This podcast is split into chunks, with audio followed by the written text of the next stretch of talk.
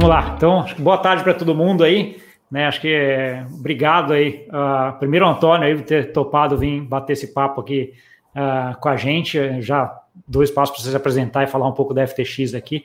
Tá, mas só queria fazer um pouco da introdução aqui para quem está tá chegando. A ideia aqui é a gente falar um pouco sobre a FTX, né, que é uma corretora, uh, uma exchange aí de cripto, mas que tem muita interação aí com o mercado tradicional, com vários produtos que ela está trazendo da Bolsa Americana para uma exchange de cripto. A gente vai falar sobre tudo isso, né? Acho curiosamente, eu estava comentando aqui com, a, com o Antônio, essa ideia surgiu até do Vitor, no, no, no, outro grupo que a gente tem aqui do WhatsApp, que o final de semana passado estava todo mundo discutindo lá, que estava todo mundo operando prata que nem um louco, né? Porque estava aquela aquele boom de prata lá e operando a SLV né, que é um ETF de prata da Bolsa de Nova York. Né? Durante o final de semana, né, começou a surgir aquela dúvida: como é que pode, né? Mas está fechada a Bolsa, como é que aqui está operando? Então, todo esse monte de, de dúvida que surgiu, né? Então, a ideia é a gente endereçar tudo isso aqui. Né? Mas acho que primeiro, uh, Antônio, acho que faz uma apresentação um pouquinho, sei lá, de você e um pouquinho o que, que é a FTX aí, para a gente dar essa introdução. Boa.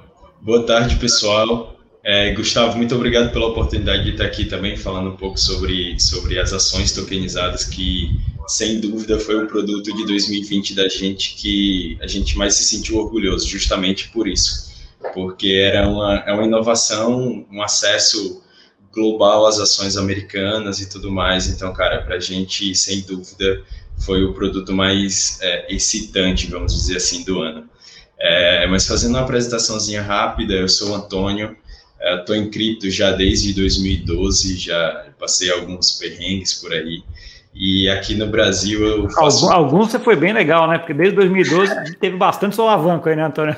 É, é. Se, eu, se eu tivesse a, a, sabedoria que eu tenho hoje lá atrás, cara.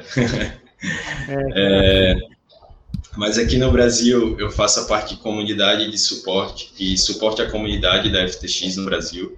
É, e eu acho que assim mais importante sobre a FTX é que a gente justamente quer, quer ser uma corretora inovadora e muito rápida para lançar os produtos, né?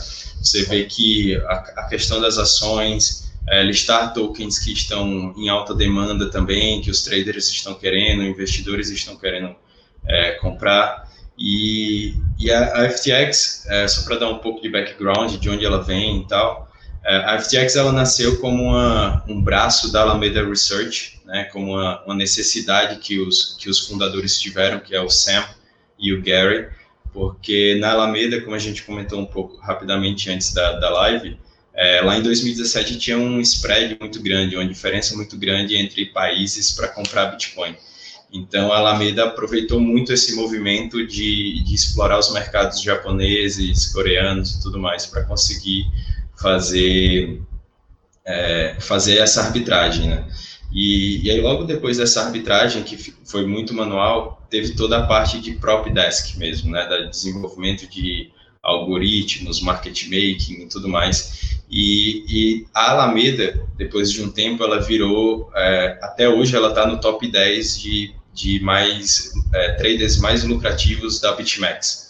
Então, é, operou muito na BitMEX e, enfim, passou por, pelos perrengues que a BitMEX teve, a OKX também. E aí acabou da, dessa necessidade que eles tinham, eles criaram uma nova corretora que foi a FTX. É, justamente tentando, pegando esses aprendizados que tiveram com outras corretoras, como as questões de liquidação da, da OKX, os clawbacks que tiveram. É, um parêntese rápido, rápido para quem não sabe o que é um clawback, é o, a, a exchange ela se permite tomar uma parte do lucro para cobrir algum prejuízo é, de outros traders para balancear por conta de algum erro, alguma liquidação em cascata, enfim, alguma coisa assim. Então, isso na, na OKEx aconteceu lá atrás, foram alguns milhões de dólares, enfim. Então, assim, todos esses aprendizados fizeram com que eles quisessem lançar uma nova corretora que atendessem às necessidades dos traders. Né? Uma alta capacidade de processamento, seja por robôs, ou seja, é, fazendo trading mesmo, uh, os, os, os engines, né, os sistemas internos, eles são todos proprietários, é, questões de liquidez, capa essa capacidade de conseguir entregar produtos rapidamente, né, porque, e aí, isso tudo requer, obviamente, toda uma rede global de parceiros e tudo mais, de market makers, é, de provedores de liquidez, e, então, assim, acho que essa é uma introdução rápida da FTX, para falar que é de fato uma corretora de traders para traders, como a gente fala no nosso Zoom. Tá bom, boa. Deixa aproveitando aqui, avisando o pessoal, quem quiser ir colocando pergunta, vai colocando aqui que a gente vai, vai lendo. Eu tenho uma listinha aqui já que eu, que eu tenho aqui para perguntar, então uh, já vamos começar aqui.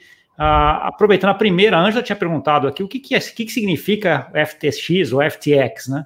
De onde vem isso? FTX, FTX significa simplesmente Futures Exchange, uma corretora tá de futuros. Tá bom, é. boa, faz sentido. O, Antônio, vamos, vamos lá então para o tema. Então, assim, é, um dos pontos que a gente, que a gente tinha aqui, quando a gente, e eu tinha esse problema com, com muita gente aqui, né? Ah, assim, você estava operando numa corretora cripto e queria sair lá para comprar Tesla, para comprar Amazon, para comprar. Ah, putz, você tem que fazer todo aquele processo de sair do mundo cripto, ir para o mundo tradicional, etc. Chegar lá, comprar, né? Quando você queria voltar, a mesma coisa, de voltar, um trabalho gigante, né? Então, assim, e uma das coisas que tem chamado a atenção na FTX é um pouco isso, né? Vocês encurtaram isso daí porque vocês trouxeram tudo um bom pedaço aí do que você tem aí de ativos do mundo tradicional, ações, ETFs principalmente, para parte do, do, de uma corretora que também opera cripto, etc., que a origem é, é cripto, né? Pergunta, a primeira pergunta que fica assim, como é que é o modelo disso, né? Como é que vocês fazem para garantir, de certa forma, que você consiga replicar uh, exatamente o mesmo preço do que é uma Apple que está sendo negociada na bolsa nos Estados Unidos dentro da FTX. Legal.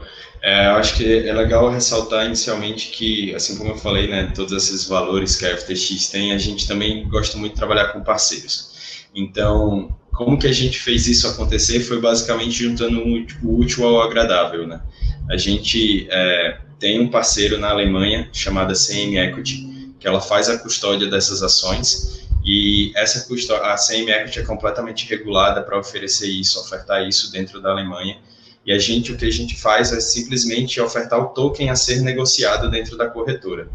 E como que, como que o preço é acompanhado, liquidez e tudo mais, basicamente é, é assim como acontece com outros contratos é, de, de criptomoedas mesmo, né? Bitcoin, Ethereum, eles têm um preço de índice onde é, os robôs, principalmente os market makers, eles tentam manter sempre ali é, o nível de preço muito similar ao, ao de fato do, do, do ativo.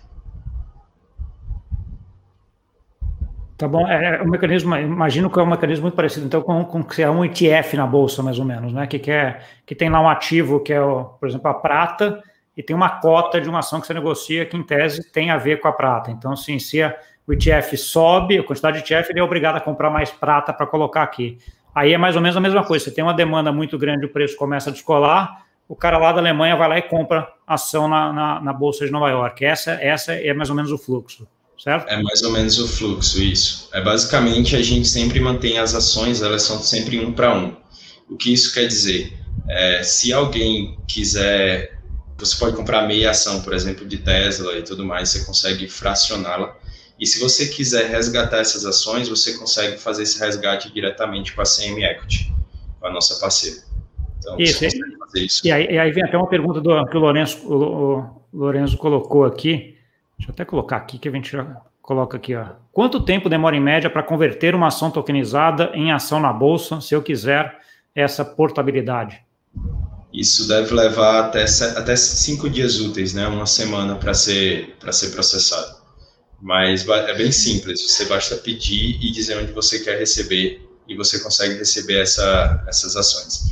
E o que é mais legal é que as ações elas te dão total direito sobre uh, as decisões financeiras da empresa. Que isso quer dizer pagamento de dividendo, uh, split de ações e tudo mais. Você tem você tem direito àquilo também, entendeu? Entendi. E se tiver alguma coisa que seja de votação, etc., provavelmente essa empresa na Alemanha vai te representar uh, lá junto ao regulador, alguma coisa assim. Essa é a ideia. Tá bom. É, uma outra dúvida, que foi até essa aqui surgiu um pouco a dúvida da prata. É, como é que é possível daí negociação no final de semana? Porque negociação de final de semana você não consegue fazer esse um para um, né? Porque a bolsa está fechada. Isso. Então, o que acontece quando, quando ela está no, nos mercados, é, desculpa, nos horários off-market, né, que o mercado não está funcionando, basicamente os, os market makers, os nossos parceiros, eles continuam no mercado, né? Mantendo o preço acompanhando o índice. O que isso quer dizer? Se não há movimentação no preço, o, o mercado não vai se mover de maneira geral. A liquidez é mantida, é um pouco, desculpa, é um pouco menor, né? Porque você não tem o mercado aberto. É, é mantida uma certa liquidez ali. E se algum trader quiser vir comprar, tipo, fazer aquele velho dedo gordo, ele acaba movendo o preço do mercado. Então, é um mercado que funciona 24 por 7 e que respeita o, o order book, né, o livro de ordens dele. Então, se alguém quiser, se algum usuário, algum trader quiser chegar lá e comprar é, antes de abrir o mercado, ele vai conseguir comprar naquele preço, entendeu? No preço que tiver no order book. Então, de maneira bem simplificada, o que acontece é, em horários fora de mercado, a liquidez baixa, o, você consegue negociar normalmente, mas você não tem é, aquele preço de índice se movendo. Então, o que muda é o preço na corretora em si, porque o livro está sendo atacado e sendo comprado ou vendido ali mesmo, entendeu? Entendi. O, o só ver se eu entendi direito. Então, o que você tem é, por exemplo, você vai ter lá, vamos supor que tenha fechado a 100 o ativo na, na bolsa lá, e você tinha lá o equivalente, né, do quantidade de ações na bolsa, a quantidade de tokens aqui. De repente começa a ser negociado para cima esse token durante o final de semana, vai para 100, 120, 130, 140. Ele pode ir, ou tem, como é, como, é que, como é que ajusta? Eu não entendi como é que você vai ajustar, porque aqui não, aqui não mexe, né? É, exato. Então, esse é o ponto. O que, o que mantém o preço, ou que tenta equilibrar o preço, é o preço do índice, né? O market price, enfim. Que é o preço é, que você acompanha mesmo, o preço do ativo em outras corretoras. Vou pegar o exemplo do Bitcoin. O Bitcoin, por exemplo, ele usa um índice que usa Coinbase, Bitfinex, Kraken é, e outras corretoras para manter um equilíbrio no preço e não uma corretora só não disparar esse preço, certo? Então, se no caso no caso da, das ações, o que acontece é esse índice ele fica parado porque o mercado está fechado, mas o livro de ordens ele está lá funcionando e está aberto. Se alguém quiser operar, ele pode comprar e se for ou vender, né? E se, e se o preço for acompanhando, ele vai ter as ações, entendeu? Quando o mercado abrir, aí obviamente o mercado vai se ajustar, é o mercado livre. É literalmente ah, é, é, o, é, o, velho mercado de cripto, entendeu? Então é aberto, ele funciona. Se você quiser comprar, você sabe do risco. Pode ser que, é, é sei lá, vamos supor, pegar um exemplo: Tesla, 100 dólares, é, fechou o final de semana. No final de semana, se descobrir uma notícia, sei lá, alguma coisa, você pode ir lá e, e atacar o livro, entendeu? Entendi. Você ataca Entendi. e no, na, na segunda-feira, quando abrir o mercado, o preço provavelmente vai se, se rebalancear, enfim, e aí o mercado se ajusta. Se ajusta, entendi. Então, assim, ele, durante o final de semana ele descola esse, esse um para um, né? Você vai eventualmente ter a quantidade de ações travada, porque você não pode negociar, e aqui vai variar o preço de acordo com o que tiver de negociação lá na FTX no, no final de semana. Na segunda-feira, a hora que o mercado abre, você vai e ajusta de qualquer de, de um jeito, porque ele vai ajustar para botar o preço no, no, mesmo, no mesmo preço que vai estar na bolsa. Como o volume da FTX hoje é menor do que o volume da bolsa, quem vai mandar, na verdade, vai ser o, o volume da bolsa, né? Então, assim, tem, tem o, o, o Vitor aqui até uh, colocou até uma pergunta aqui, que acho que a gente até já meio que respondeu aqui, né?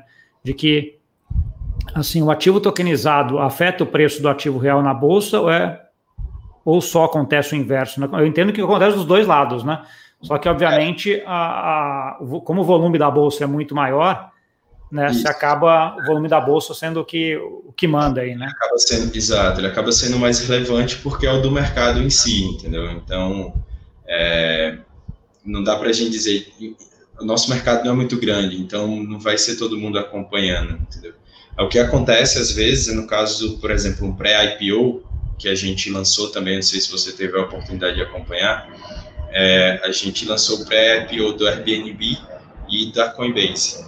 O que isso quer dizer? Basicamente, a gente ofereceu um contrato, e um, um contrato onde diz, olha, o IPO vai acontecer, esse aqui é a precificação dele, e o mercado está aberto para você negociar. Então, a galera vai lá, compra e tal, quando abre o IPO, é, ele vai se ajustar maneira, mas as pessoas podem especular, tipo, não, olha só, eu acho que vai para mais ou vai para menos, enfim. É como os mercados preditivos, né? Os, como a gente, que a gente vai falar um pouco mais na frente, eu acho. É, é um pouco do. É, essa a gente vai entrar. Trader, mas é... eu entendi o ponto, ele cola, né?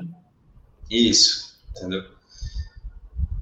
É, não, e até, até o Lourenço começou, começou, colocou um outro comentário aqui, que é uma ótima oportunidade aí para você uh, de arbitragem no final de semana para operar o ágio deságio da abertura. Na verdade, o que você acaba operando é, é, o que a gente chamaria de abertura do mercado, né? Então, assim, você já vai.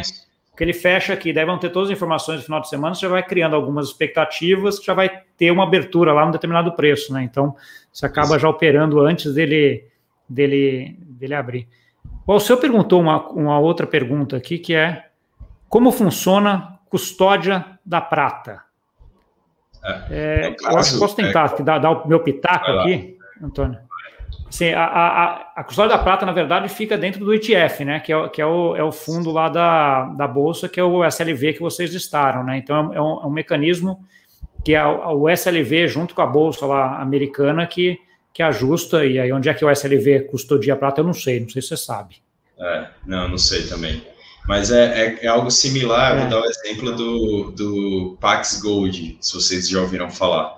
É uma, é uma stable, vamos dizer assim, do ouro, onde o que acontece no, é como um stablecoin, um SDT da vida, né, um Tether, um, um SDC, enfim basicamente o que acontece é tem uma, alguém fazendo a custódia daquilo e o que a gente está ofertando é o token que pode ser negociado de acordo com o preço daquele ativo, está sendo negociado em outras bolsas, obviamente. É, não, é, um, é uma coisa meio, meio parecida, né? É, horizonte em termos de, de, ativos aí do mundo do mundo tradicional que vocês têm aí na, no horizonte. Então, assim, ações eu já, já vi, ETF já, já tem da prata e tem alguns. Uh, como é que você vê a parte de rates, né, que é o que seria os fundos, os fundos imobiliários americanos, uhum. e o uhum. outro que para mim aí, aí é a, é a, sacada, que é uh, ou os ETF de renda fixa ou eventualmente um título da dívida americana, um treasury, um bond, etc. Isso é um negócio que está no radar de vocês? É, a gente tem um, uma página de votação, é, depois eu posso mandar ftx.com eu vou dar uma olhada e já mando aqui para vocês. É, você me manda e... aqui, eu coloco, senão eu coloco, eu coloco depois na, na descrição embaixo lá para quem quiser entrar. Boa. É, a gente tem as, algumas opções de listagem. Tudo que está na bolsa americana para a gente é muito mais fácil, porque essa nossa parceira, ela tem na Alemanha, ela tem é, é essa essa regulação, né, essa esse aval para fazer essa oferta. Então, basicamente, é, falando de bonds e tudo mais, vai depender da demanda das pessoas de colocar esses ativos, é, de quererem negociar esses ativos ou não. Entendeu? Então, quando você fala do nosso horizonte, a gente tem a estrutura para listar quase qualquer token, mas a gente não pode listar qualquer um porque precisa ter demanda, precisa ter volume, enfim. É, querendo ou não, tem que ter uma, é, um trade-off ali, né? Fazer sentido também. Como foi o caso, por exemplo, é, agora do Wall Street Bets, que todo mundo acompanhou GameStop, Nokia, BlackBerry e qual foi a outra? SLV e é, AMC. Essas cinco ações, AMC, elas, é, por, por conta da demanda, essas cinco ações elas foram listadas no começo da semana passada, logo quando começou a, o hype disso. Então, é, a gente se movimenta muito rápido para atender essa demanda. Pensa, tá o mundo todo, o Twitter todo falando sobre GME, ANC, Nokia, é, BB e SLV. Então, beleza, o que, que a gente faz? A gente já tem o parceiro que está lá, na, que consegue fazer isso. A gente pega o ok deles, olha, a gente vai abrir isso, vocês conseguem fazer a custódia? Sim, beleza, a gente vai e lista. Então, rapidamente as pessoas conseguiam negociar aquilo, entendeu? E aí, um passo a mais que a gente deu para quem quisesse se expor ao conjunto disso foi criar um índice chamado WSB, que ele acompanhava de maneira igual todos esses ativos. É, eu vi, eu vi, acho que é uma coisa que, que impressiona também quem, quem olha assim a, a velocidade e a, a, rapidez, né, que se acaba conseguindo lançar essa, esses produtos, né? Que nem você falou, o negócio que aconteceu lá no, em três, quatro dias, deu, deu um, dois dias que o negócio estava começando a falar no, no chats, etc. Já tem um token lá que vocês Exato. listaram. A que, que você atribui essa, essa, essa velocidade, Antônio? Cara, é uma, isso é parte da nossa estratégia para tudo, para ganhar é, visibilidade, para ganhar novos usuários e tudo mais. mas também faz parte de algo que a gente tem muito dentro da FTX, que é essa democratização do acesso ao investimento, né? As pessoas conseguirem rapidamente ou a qualquer momento conseguir investir em qualquer ativo que eles queiram. É, então acho que é, é, muito, tem muito a ver com isso, essa, essa facilidade de acesso, de querer que as pessoas consigam negociar o que elas querem. E aí, se você pensar, tipo, dando um passo a mais. Vamos passar né? agora, pô, antes de entrar. Não, era só que, assim, é, se você pensar, esses tokens, essas coisas, elas, elas acabam sendo mais ou menos a mesma coisa. O que muda, obviamente, é ter essa estrutura, né? A partir do momento que a gente conseguiu encontrar esse parceiro na Alemanha, completamente regulado, que não tinha onde oferecer essa, essas ações, e a gente tinha a plataforma para oferecer, então depois acaba sendo muito mais um, uma questão de decisão de alocação de capital, de recursos para fazer aquilo acontecer ou não. Sim, é que você já tem, já tem o veículo pronto e todo o fluxo pronto, né? É só ver o que, que, é, que, que vai rodar ali, né? Acho que essa, é, esse é um ponto, uh, um ponto importante. Para a gente fechar essa parte aqui de, de, de, mercado tradicional e de tokenização de mercado tradicional, a pergunta é: e Brasil, né? Então, assim, a, a gente está falando aqui do Brasil. Como é que como é que você vê alguma possibilidade da gente eventualmente ter uma listagem aí de ações no Brasil? uh, ou de fundos imobiliários, ou de alguma coisa que esteja hoje na B3 aí na FTX? Cara, a gente, é, a gente, como a gente falou, depende muito da questão de demanda, obviamente, mas antes disso, no caso do Brasil, a gente precisa ter um, algum tipo de regulação da CVM, algum tipo de permissão da CVM que pudesse é, fazer isso, entendeu? Então, por enquanto, não tem nada, a gente não faz oferta pública no Brasil, é, de nada, de absolutamente nada. O meu papel aqui é muito mais suporte à, à comunidade brasileira. E, e assim, é, eu adoraria. eu adoraria ter ações da B3 para facilitar o acesso, porque, cara, a gente vê é, agora que a Bolsa de Valores começou, está chegando ali perto de 2 milhões de CPFs cadastrados, né? A gente vê quão fácil é as pessoas acessar cripto e tudo mais. Eu adoraria ver as pessoas investindo muito mais, alocando e tal. Mas, infelizmente, a gente não consegue fazer essa oferta ainda porque não tem nenhum tipo de regulação é, estabelecida ainda no país para poder fazer algo assim.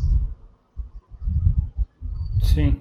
É, mas é uma coisa, é uma coisa que está nesse caminho, eu acho, né, Antônio? Quando você vê, por exemplo, a, a liberação aí de BDRs para BDRs não patrocinados para investidores não qualificados aí que foi feito no último trimestre do ano passado, né? Então, assim, você vê sandbox, né, da CVM, sandbox do do Banco Central, né? Que acho que tem muita coisa aí e que deve, que deve ajudar e, e, eu vejo claramente o um movimento nesse sentido, né? Acho que é talvez questão de tempo, né? E como vocês já estão bem posicionados, é, é um negócio que para vocês, vocês seria fácil, né? Assim que você tomar o veículo. Exato, assim que a CVM permitir, tiver algum tipo de parceiro que possa oferecer isso aqui no Brasil, é, a gente não, não se, se ficaria oposto a isso, né? Obviamente, tem toda a questão de regulação, as ofertas que poderiam ser feitas aos brasileiros e tal, porque a gente já viu outros casos aí acontecendo, e a gente não quer esse tipo de, de problema. Então, a gente está, por enquanto, só observando o mercado e esperando para ver como que, como que isso se desenvolve. Tá bom. Vamos agora falar de outro tema, o que você chama do, dos tokens preditivos, né, que tem aí na, na plataforma. Acho que eu tenho vários amigos aí do mercado financeiro tradicional que, quando teve a eleição agora de Trump e Biden, acabaram conhecendo a FTX por conta do token né, do Biden ou do, do token do Trump. Né? Acho que assim, era, era o mercado inteiro começou a acompanhar para ver a probabilidade do, de um ganhar ou de outro, de outro ganhar. Né? Então, assim, acho que tem. Uh, foi primeiro uma propaganda muito bom, muito boa de vocês, né, nesse sentido, mas acho que vocês têm várias iniciativas lá. Esse foi um dos que eu lembrei agora, mas tem vários, né? Ah, como é que é uh, esse, esse segmento dentro da, da FTX? Como é que vocês veem isso e o que, que vocês pretendem fazer aí com ele? Cara, é, eu acho que os mercados preditivos, eles são... A, a, gente colocou ele de uma maneira talvez mais simplificada, né, para quem quisesse é, participar dele, vamos dizer assim. Você já vê esse movimento em mercados de aposta, em bet esportes, enfim, tudo isso, todos é, que eu não lembro agora o nome dos sites, mas depois eu posso te mandar todos também, que eles ofereciam essas, é, esse tipo de produto para os clientes dele, mas no formato de aposta, né? Onde o mercado não necessariamente era líquido, é, que você tinha restrições de tamanho, de, de ordem, de participação, o quanto você queria, o quanto você acreditava que tal, tal candidato ia ganhar ou não. Então, o que a gente fez foi transformar isso num mercado como o mercado de trading, né? Com um livro de ofertas, onde as pessoas conseguiam, tinha uma questão ali, obviamente, de colateral, que, que precisava ser, ser gerenciado, mas de maneira bem simplificada, é, é, nada mais é do que um token que acompanha as probabilidades de alguém ganhar ou não. É, geralmente é para responder uma pergunta, né? Vamos dizer que, usando o caso da eleição americana, a pergunta era: é, o, o Trump vai ganhar? Vai ser reeleito? Se sim, o token vai valer um dólar senão ele vai valer zero. Então, de maneira bem simples. E isso o preço foi, foi variando ao longo dos meses, de acordo com a probabilidade e o sentimento que as pessoas tinham daquilo é, se concretizar ou não. Então, você vê que, para você ter uma ideia, a gente teve que postergar o vencimento dos tokens, porque muitos usuários ainda acreditavam que o Trump poderia ganhar, poderia, enfim, continuar como presidente. Então, é, tecnicamente, é, inicialmente, de acordo com as regras que a gente tinha colocado, é, o, o, o, token do Trump deveria valer zero, porque o Biden foi eleito nos ballots lá, foi confirmado depois e tudo mais. Mas a gente criou um novo token, que era o Trump Fab Win, que era basicamente, se o Trump for presidente em fevereiro, esse token vai valer um. E se ele não for presidente, vai valer zero. Então, por muito tempo, esse token ainda ficou valendo coisa de 15 centavos, porque as pessoas tinham é, acreditavam que o Trump poderia ganhar ainda. Então, para você ver como é, como essas coisas também são legais para você medir sentimento, né? Porque querendo ou não, as pessoas estão colocando o dinheiro onde onde elas estão falando, né? Onde elas acreditam. Sim, é, em termos de previsão, em termos de, de, de você ter uma análise do, do sentimento, é, é, muito melhor do que o achismo de, de, um cientista político, de alguém, né? Com certeza. Eu lembro que você estava falando agora, eu estava lembrando de um que, puta, quando eu estava no mercado financeiro há muito, não que entrei no mercado financeiro, era muito comum a gente fazer trade entre as mesas de tesouraria e assets, etc., de campeonato brasileiro. Né? Então, se montava planilha, tinha toda aquela história de, uh, de posições de campeonato brasileiros, que é uma coisa que daria hoje para replicar aí dentro, né? Então, assim, ele é, nada mais é um token também que vale um ou zero se for campeão ou não, né? Então, uh, já fica uma dica aí, ou para quem estiver ouvindo, que quiser entrar depois no, uh, naquela ideia que você, uh, no site que você comentou ali de votação, né? Porque é uma coisa que é bem interessante e tinha muito volume, né? E acho que tem muita gente que. futebol é um negócio que tem muita paixão no Brasil, né? Então, assim, é um negócio que certamente é, teria um efeito bastante bastante positivo. Eu cheguei a dar ideia da gente pensar em desenvolver esse produto aí para o Campeonato Brasileiro, mas por enquanto não, não vai rolar. Porque eu escutei essa mesma história de que no mercado Boa. tradicional é, existia essas boletagens de, de Campeonato Brasileiro, de apostar, enfim, tudo mais. É, vamos ver, quem sabe, quem sabe fica a ideia aí, quem sabe mais para frente a gente consegue. Deixa eu ver, o Ítalo tem uma pergunta aqui em duas, na verdade. A primeira que ele colocou é, você acredita que o nosso sistema tributário atrapalha a possibilidade da FTX estar mais presente no Brasil? Cara, eu acho que é, não sei se o sistema tributário, não sei, é, talvez muito mais a questão de regulação, né? A gente está acostumado a ver que toda toda situação regulatória ela geralmente é reativa, né? Então a gente vê que cripto já existe há muito tempo. Em 2017 teve um grande boom no Brasil e ainda assim não, não houve uma regulação é, bem definida, vamos dizer assim. Então, não sei se é uma questão tributária, talvez muito mais um, um aprendizado nosso como, como reguladores de aprender e, e, e entendendo a melhor maneira, né, protegendo os, os usuários, enfim. Acho que falhou um pouco, mas acho que deu, deu, deu para pegar o que você estava falando. A segunda pergunta que o Ítalo comentou também, Antônio, é: e quanto à privacidade dos investidores brasileiros? A FTX oferece proteção aos dados frente à justiça brasileira em caso de uma possível regulamentação do investimento em moedas digitais? Essa é uma coisa que eu até expandiria um pouco essa, essa pergunta, não só para casos brasileiros, mas como é que é a parte de Know Your Customer, Compliance, como é que vocês atuam em relação aos reguladores aí, em relação aos reguladores, em relação à privacidade dos investidores? Bom, todos os dados eles eles são eles respeitam a LGPD, né? Acho que essa é a parte mais importante. É, depois sobre QIC e AML, né? Que é a, a, as políticas de anti-lavagem de dinheiro e de conhecer seu cliente, é, elas são aplicadas é, por velho fortemente, vamos dizer assim. É, a nossa COO ela trabalhava com justamente práticas de é, práticas de QIC e AML em, em, bancos tradicionais, no Credit Suisse e tudo mais. Então, é, respondendo à pergunta, LGPD para todos os dados, eles são, são compliance, e e AML, todas as práticas são implementadas, inclusive a gente tem parcerias com a Chain Analysis e tudo mais para evitar que é, saques, enfim, transações de cripto sejam feitas para endereços suspeitos. Tá bom. Deixa eu ver, aproveitar que o Vitor já tem uma outra aqui que ele pergunta sobre os tokens são implementados na Solana. Acho Cara, que até é, comentando um pouco antes. É, isso é um, uma coisa bem legal.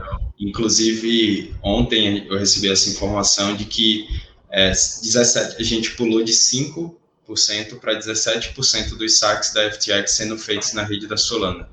É, eu não sei se, a, se, se, as pessoas sabem, mas a FTX ela paga todos os saques na blockchain. Então, se você vai lá e faz um saque em Ethereum ou em Bitcoin, a gente paga isso. Então, essa mudança, para você ter ideia, essa mudança de 5% para 17% deu um, uma redução de custos para a gente é, na casa dos das centenas de milhares de dólares ali. Ah, a gente paga, a gente, o que você fala, o que você chama que, é, que vocês pagam é, é, o fee de transação, né, da rede Bitcoin ou o gas do Ethereum, etc, que tá, aliás, o gas do Ethereum hoje que a gente está falando agora, estava vendo, explodiu, né, tá lá na lua. 300 e, 300 e poucos, Gwen. É, é um negócio surreal, né, então assim, que, que, é uma outra discussão que eu tinha, eu já fiz, em, tem vários vídeos aqui, que até conversei com bastante gente sobre isso, que são as soluções, né, ou Layer 2 ou outros layers uh, 1 aí para resolver. A Solana, ela entra em que categoria? Ela é um layer 2 ou é um layer 1 do... Ela é uma zero, vamos dizer, como uma, um Bitcoin, Ethereum, enfim, ela tá no, ela é a própria blockchain, vamos dizer assim. Só que ela é uma blockchain diferente, porque ela, é, ela usa um conceito chamado Proof of History. Então, ela usa o tempo para confirmar as transações e garantir a, a estrutura dos blocos. Então, para você ter ideia, os blocos eles têm uma, um, uma diferença de tempo, enquanto que no Bitcoin é 10 minutos, é, na Solana são 400 milissegundos. Então, ela é tipo, muito rápida. Hoje, a capacidade dela está em coisa de 65 mil transações por segundo, mas pode ser escalada até um milhão de transações por segundo, dependendo, obviamente, de estrutura né, e tudo mais. Entendi, entendi. Na boa, depois eu vou até dar uma olhada mais para ver se trago alguma coisa sobre isso também, porque essa, essa é uma discussão importante aí quando a gente entra mais no mundo, no mundo cripto, né? De que eu, eu que tenho acompanhado muito, que adoro DeFi, cara, tá ficando um negócio difícil, né? Porque com esse gas aí do, do Ethereum, se fazer yield farming ou qualquer coisa, tá, tá quase impossível, né? É, então, assim. Sabe, eu sugiro que você dê uma olhada e na Serum também. A Serum é a, a, uma exchange descentralizada que, diferente da Uniswap, que ela tem um market making automatizado, né? É, a, a Serum ela tem order book, de fato, ela tem livro de ordens na blockchain, entendeu? Então é, é bem interessante, está vendo muito, começando a ver muitas integrações agora, algo parecido até com o que a Polkadot está fazendo com parachains e conexões com outras blockchains. É, eu acho que é, é, vale super a pena dar uma explorada, porque daqui a pouco eu acho que muito desse volume vai passar para lá, porque a gente não sabe quando que de fato vai sair, vão sair as soluções L2 para Ethereum, né?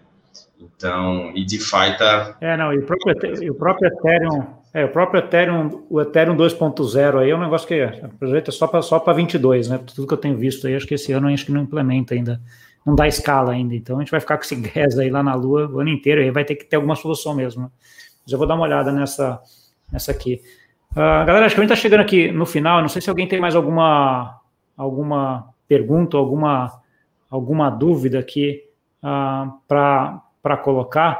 Ah, eu queria, acho que eh, já encaminhando para o final aí, mas um pouco antes, Tem um dos tokens que vocês, que vocês têm lá na, na FTX também, Tony, que é um token de. é um stablecoin de reais também, né? Que é o BRZ.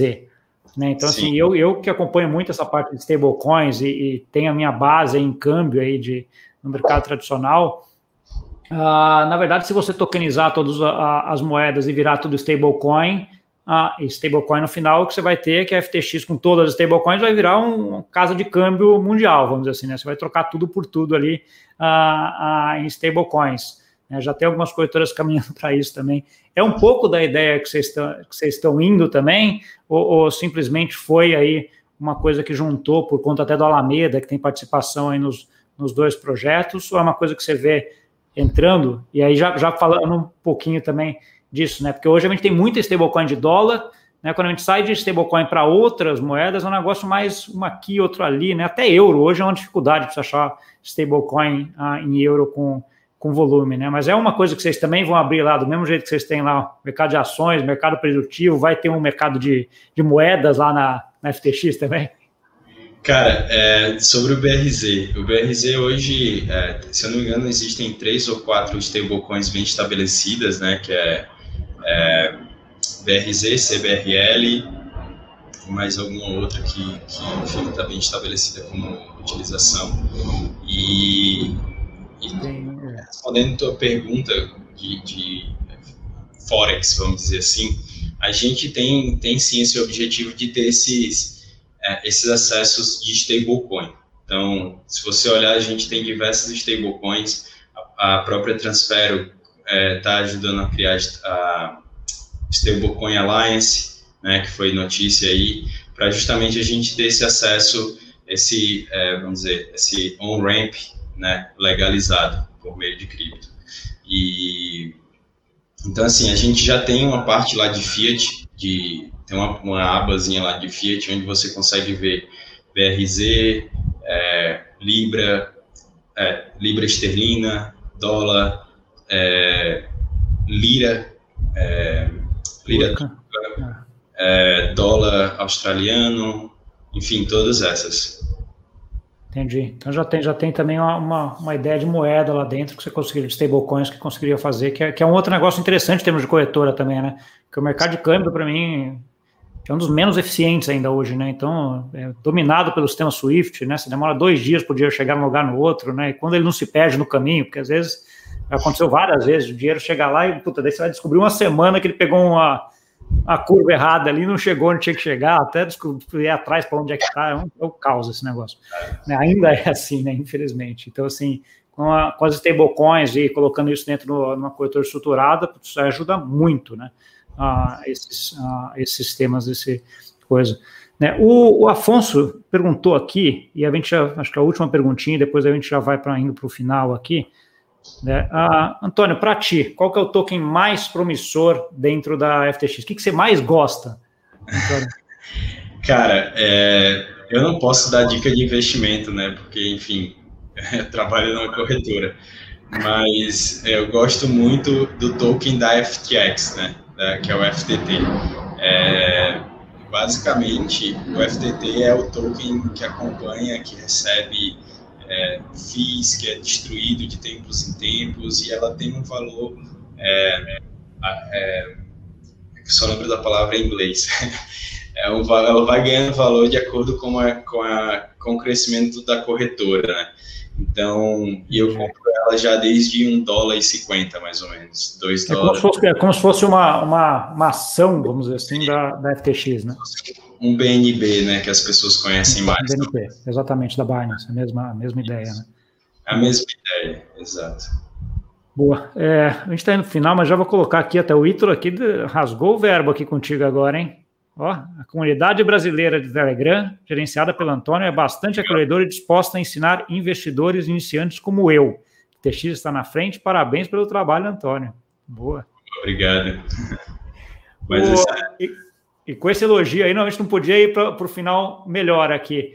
Então, então comenta aí um pouquinho. Uh, eu queria que, acho que você desse agora, sei lá, uma mensagem final aí para quem está entrando nesse mundo, ou para quem já está aí uh, nesse mundo, e também deixasse aí contato, onde que o pessoal consegue te, te achar.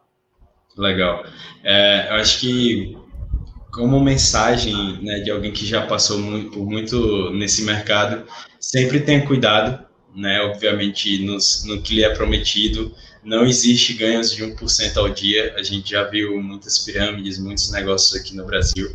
É, não existe isso. De fato, não 1% ao dia não, não dá para fazer. É, então, acho que para mim essa é a dica principal.